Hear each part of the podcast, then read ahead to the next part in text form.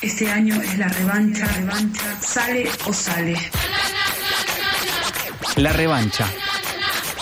Random. De 18 a 19 por la tribu.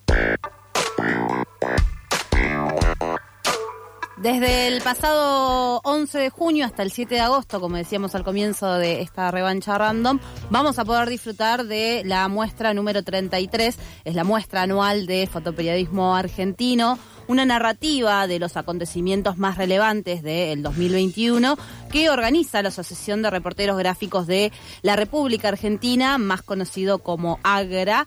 La misma se puede visitar en el Centro Cultural Borges, Viamonte 525, de miércoles a domingos, de 14 a 20. La muestra repasa en imágenes los hechos más relevantes en materia de actualidad, deportes, retratos, vida cotidiana, política, naturaleza, ambiente, arte y espectáculos ocurridos en el país y en el mundo. La revancha random queremos hacer zoom en esta muestra, por eso se encuentra del otro lado del teléfono Eva Cabrera. Ella la conocemos por ser la primera fotoreportera en ser presidenta de la, de la asociación, pero también por su labor en Hoy, Diagonales, Clarín, Telam y la Facultad de Periodismo de La Plata. Muy buenas tardes, Eva. Te saludamos desde el estudio de FM La Tribu, Lucila y Micaela. Hola, ¿qué tal? ¿Cómo están? Muy bien, por suerte. Eva, decíamos que la muestra repasa los hechos más relevantes del 2021. De 1.700 fotografías se seleccionaron solo 130 imágenes para la exposición. ¿Cómo es ese proceso de selección y qué criterios se tuvieron en cuenta?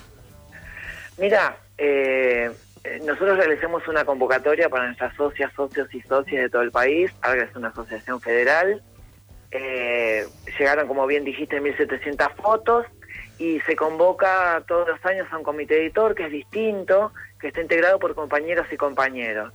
Eh, son cinco en total, eh, cuatro los, los, definimos nosotros desde la asociación y uno o una o une es elegido por los socios que participan o que envían su material a la muestra.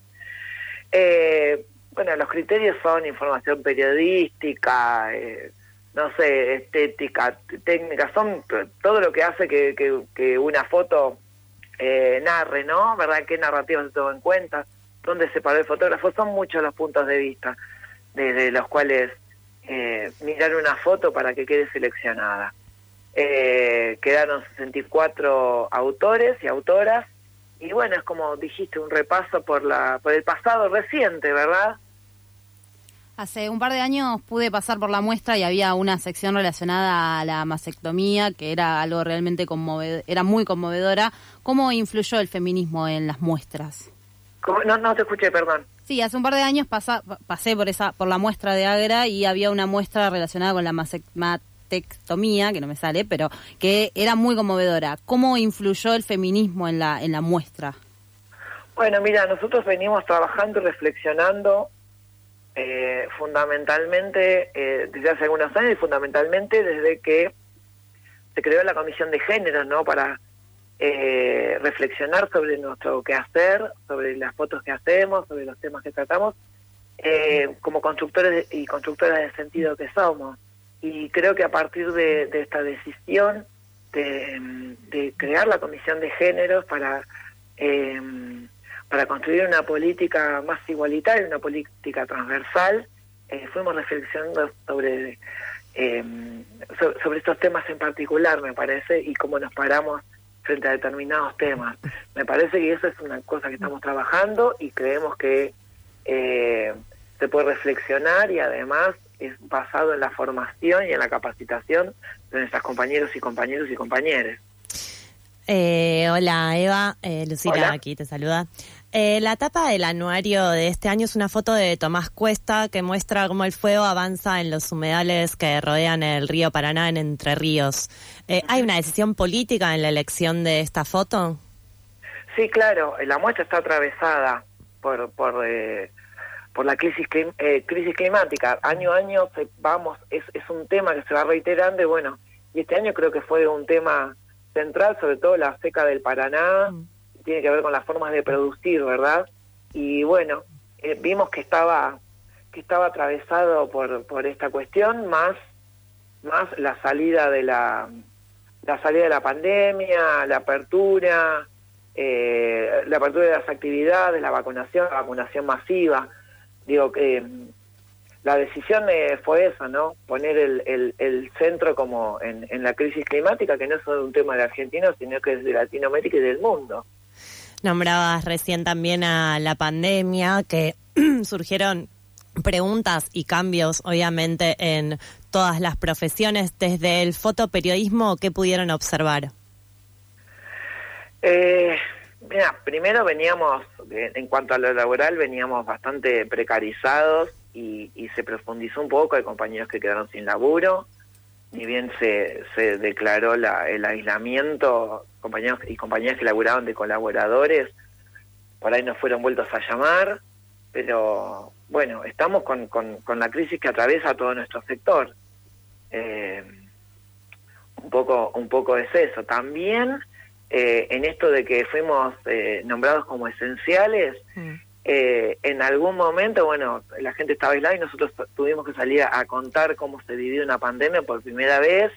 Era un, un enemigo invisible que no sabíamos cuando llegábamos a nuestras casas eh, en principio no sabíamos qué hacer, qué desinfectar primero, qué sacarnos primero.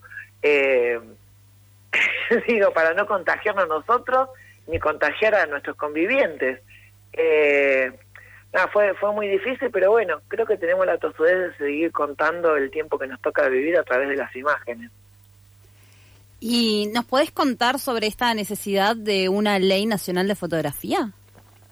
Bueno, eso estamos hablando eh, sobre los derechos de autor, ¿no? Y que nosotros los defendemos. Fíjate que todas estas muestras, más donaciones, más fotos que fueron rescatadas de Volquete, las, las ponemos en valor y en consulta pública desde nuestras fototecas, ¿no? Que es una forma de, poner en valor el material que hacemos. Y bueno, eh, con la ley de autor y, lo de la fotografía tenemos que empezar a, a laburar, ¿verdad?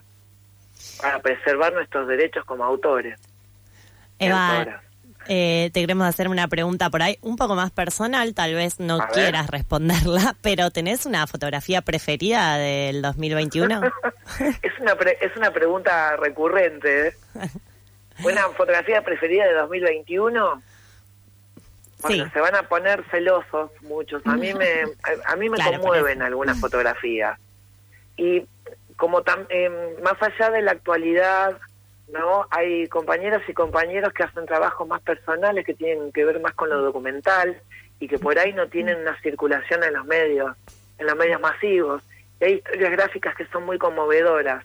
En la de la pescadora, hay una historia de una pescadora que la autora es Celina, eh, Celina Muti de Rosal, es una pescadora artesanal que hace todo un proceso productivo ella, ¿no? Hmm. saliendo desde pescar en su bote hasta limpiar los pescados y creo que después venderlos hay una historia de Mariana Nedelcu sobre su papá, eh, nada, está la historia de Pablo Piopano del fracking, y así mil, mil historias que se van presentando. A mí son en general las que más me, me conmueven a ver la foto del papá de Tehuel, ¿no? En el reclamo por su por su aparición, esta pregunta que, que, que hacemos, que dónde está Tehuel.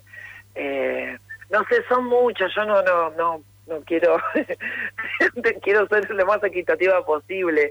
Eh, te decía la pregunta recurrente, pues en general me preguntan a mí si yo tengo una foto propia preferida, pero vos me preguntás sobre, sobre estas sobre estas fotos y la verdad creo que tenemos un nivel de, de, fotoperiodistas excelente en el país, así que cada cual tiene su, su, su toque y eso que te conmueve y te atraviesa y te interpela a veces, ¿no? Y me parece que eso es lo más valioso y viéndolo en esta en esto que hacemos nosotros, porque cuando editamos las fotos es nuestra edición eh, individual, que no está mediada ni por un medio ni por un editor de fotografía, es la propia y está puesta en común, que muchos dicen que establecemos nuestra nueva, una, una línea editorial propia, y creo que eso es lo más poderoso, ¿no? Ver, eh, alguien decía que como en una tribu todas esas miradas individuales se, se ponen en colectivo, ¿no? Y establecen esto una nueva narrativa que por ahí no es la que circula en los medios masivos. Eva, por último queremos saber por qué es necesario visitar la muestra de Agra.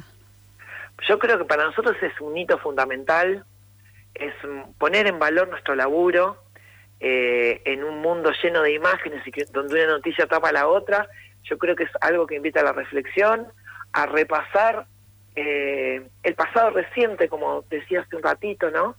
Eh, a veces nos, nos pasa que, mientras estamos armando, porque viste que la muestra esta vez se, inauguró en el Borges, el año pasado, la 2020, que tuvo muy poquito tiempo, eh, la inauguramos en La Plata, en el Centro de Arte de la Universidad, le hemos traído a La Plata, va a Viedma, va a Rosario, ha ido a Córdoba, va a Santa Fe, va a Mendoza. Este año, la 2020, fue hasta hasta Jacobasi. Digo, es, es, es establecer ese, ese recorrido, ¿no? Y, mm, como es? Ay, me fui un poco de tema, me parece. Eh, estoy un poco cansada a esta hora del día porque estuve laburando en la calle y demás, Estamos en ¿no? la misma, queda tranquila, estás, estás Así igual. que, nada, me parece que se se ponen valores, que tiene un recorrido, eh, que se va viendo en distintos lugares. En Tucumán, por ejemplo, hace varios años que la inauguran de manera eh, en, eh, en, en video y algunas de las imágenes, eh, por ejemplo, eh, la del año pasado se inauguró en Tucumán en, esta manera de video donde se proyectan todas las fotos en lugar público y además hubo en papel obra fotos copiadas, pegadas en la pared, en esta cosa que hacemos nosotros que son las pegatinas callejeras, ¿no? Las intervenciones, se tomaron todas las fotos que habían quedado de las compañeras, compañeros y compañeras del noroeste y estuvieron ahí expuestos acompañando de alguna manera a esta proyección. Eva, te agradecemos muchísimo esta comunicación, por supuesto, invitamos a todos a que pasen por, por la muestra. Ad- Además, es eh, siempre las, las- eh, nuestras muestras son en lugares públicos. En este caso, el Centro Borges, que está que fue recuperado por el Ministerio de Cultura de Nación, ¿no? La entrada siempre es libre y gratuita y es abierta a todo público. Digo, eso también me parece que, que es que es fundamental para que para invitar a, a- a hacer esta recorrida que yo creo que es una muestra imperdible. Perfecto, Eva, esperamos cruzarte entonces en la muestra alguna vez. Bueno, Un beso grande. Chao, chao. un beso, un abrazo y gracias. Eva Cabrera es a quien escucharon porque es la presidenta de la Asociación de Reporteros Gráficos de la República Argentina, que nosotros conocemos como ARGRA. Eh, están en esta muestra número 33 anual de fotoperiodismo argentino que la pueden disfrutar, como decíamos recién, en el Centro Cultural Borges de miércoles a domingos de 14 a 20 y la entrada es gratuita.